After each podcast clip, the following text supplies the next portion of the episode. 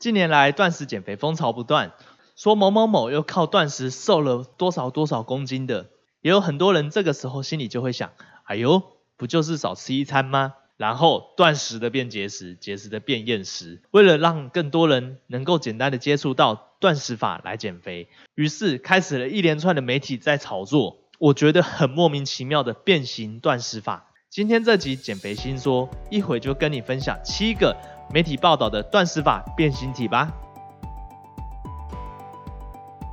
第一个一四一零断食法。一四一零断食法更适合一般上班族女性。若消化系统一直处于运转状态，身体没有充分休息，不但无法消耗摄取的热量，也会越吃越饿。虽然一四一零断食法与与一六八断食法只相差两个小时，却因为断食期间多在睡觉，不会感到饥饿而乱吃，更容易坚持，让效果事半功倍。执行一四一零断食法时，不用大幅度改变饮食习惯，也可以继续吃喜爱的食物，只要掌控好用餐时间，然后不断微调时段，找出最适合自己的模式，就能得到不错的瘦身成效。我们先假设一下，一个正常的上班族，八点到公司，八点半开始工作。中间有三十分钟的时间可以吃早餐，十个小时之后，也就是晚上六点以前要吃完最后一餐。嗯，听起来不就跟一般吃饭的时间差不多吗？再来，不用大幅度改变饮食习惯，也可以继续吃喜爱的食物，只要掌握好用餐时间，就可以得到不错的瘦身成效。这就是为什么很多人跟风做断食，一大堆人不是说没效，就是说马上卡关的原因了。饮食的内容决定了能不能成功瘦身的关键。吃一份八百大卡的正餐和一个八百大卡的蛋糕蒸奶下午茶，结果依然是不一样的。营养治疗师表示，一四一零断食期间，身体还是需要补充大量水分。如果真的嘴馋，可以喝气泡水、配咖啡和茶，但要避免糖分的摄取，还要注意加入甜味剂的零卡饮品，因为它们有可能会让你感到更饥饿。这部分没有什么问题，不管什么时候都应该要多补充水分。不是只有在运动后或是断食的时候才要多补充水分。另外，我曾经在这一集的内容中有讲到零卡可乐的部分，有一些错误要做一些修正。原则上来说呢，零卡可乐里的甜味剂并不会让血糖、胰岛素产生波动，但是甜味剂却会使人对糖更加的渴望。所以一样不建议喝哦。有许多高 GI 值的水果，例如香蕉、芒果、凤梨等，因为富含促进肠道抑菌及增加饱足感的纤维，直接吃要比喝果汁来的好一些。因为果汁喝下的只剩含糖水分，对身体较没帮助，反而还容易变胖。另外，在晚餐时摄取二十克的蛋白质，也能够避免睡前感到饥饿而难以入眠。这个部分，我个人觉得是很有争议的。固然这篇文章提到的水果都是富含肠道益生菌、纤维质，都是对我们的肠胃道很好，没有错。但是高 GI 值等同于胰岛素，血糖升得快，不止还没开始启动升糖素，帮助燃烧肝糖脂肪，很容易一个不小心就吃过量，导致果糖转换成脂肪，脂肪再转换成你身上的肥肉。再来，台湾的水果普遍都非常的甜，没有办法，台湾人就是觉得水果就是要越甜越好，因为这样的原因更容易引起血糖的问题。插个题外话。很多老人家为什么会得糖尿病？他们也不像我们年轻一辈的喜欢喝珍珠奶茶或是什么甜死人的饮料，而是老人家的习惯就是每天饭后就要配着水果看电视，再加上他们年纪大，代谢比较慢，慢慢引发而来的。过去也有一篇报道指出，个案是比较极端的，你可以参考看看。有人用水果来减肥，结果引发糖尿病。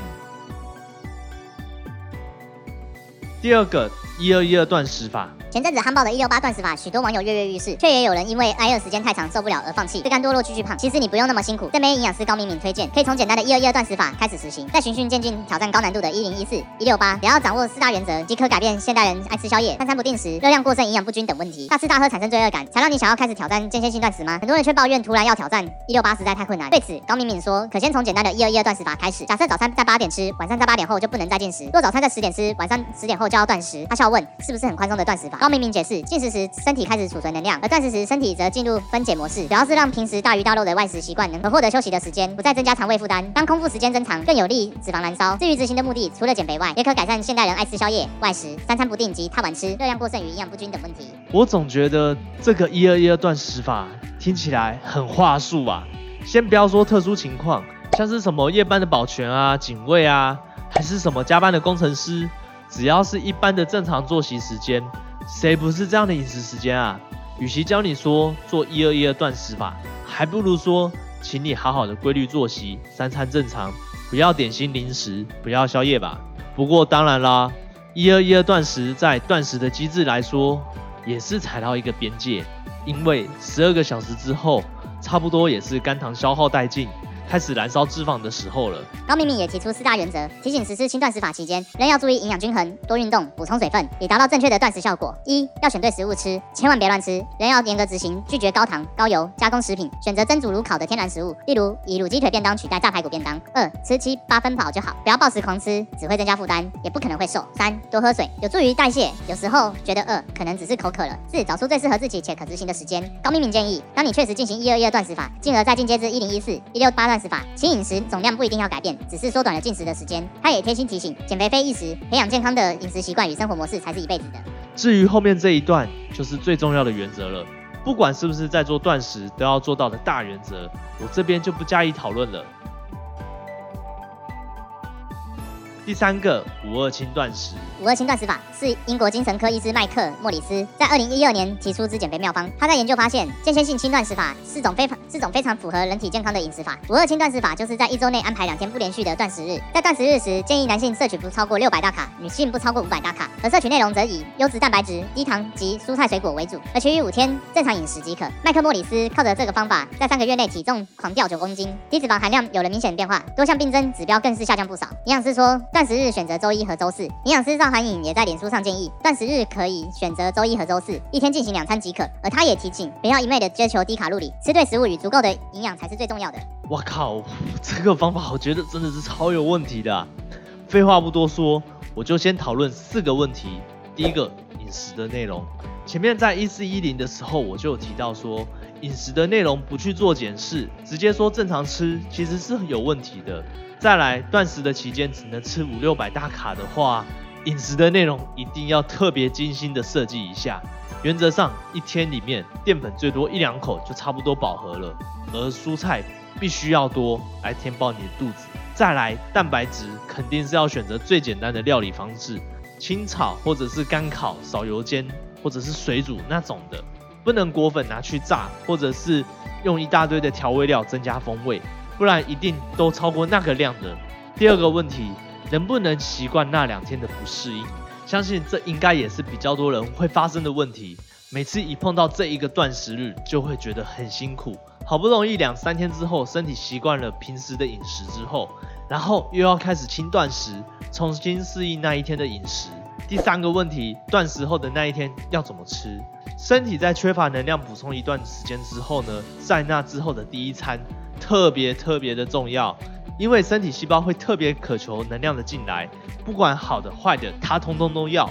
如果第一餐吃错了，会适得其反哦。第四个，能不能长久的做下去？刚刚第二点说到一个问题，习惯，如果没有很认真培养这个习惯，很容易就会因为很多因素忘记了、不适应、太忙了等等的问题，然后就放弃了。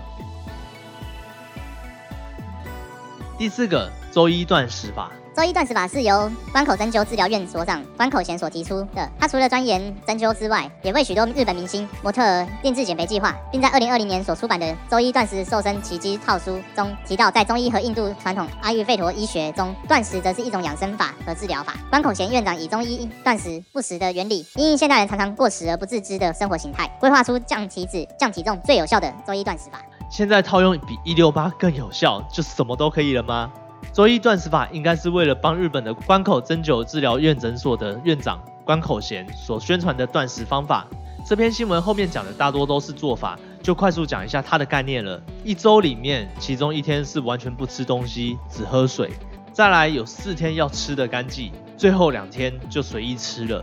老实说，我觉得真的是太过花俏了，和五二轻断食的核心问题一样。那就是怎么习惯和坚持得住呢？这个是不是比一六八还要更难坚持？是的话，就记得帮我在下方的留言处说一下喽。第五个断食法。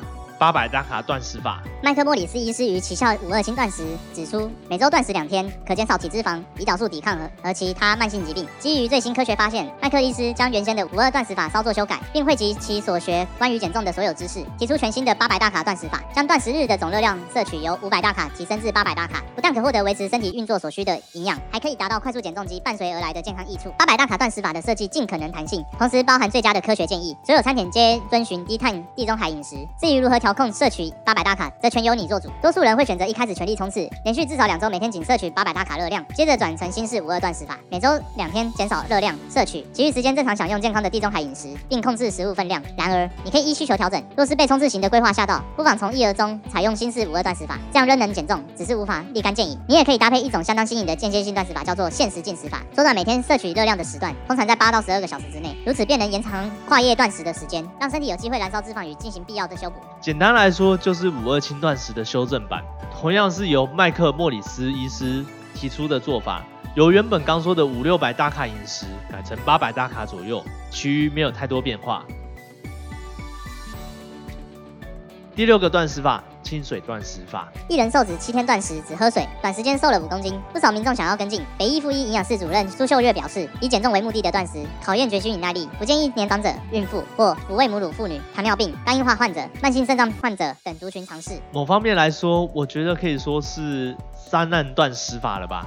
发生三难的人，大部分也是处在没有食物的情况下，只是一个环境很苛刻，一个环境是可以自我掌控的。另外，说到清水断食法。这里插个话题，我有一个朋友，因为家族天生的关系，肠胃道本来就不是太好，所以就会经常需要做大肠镜的检查。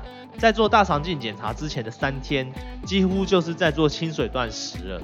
第一天只能做低渣饮食，后面就是做清水断食了。那三天还真的是，如果不是靠意志力和因为要做检查的关系，很多人马上就会开始超级想要吃东西，忍不住，然后就无法克制了。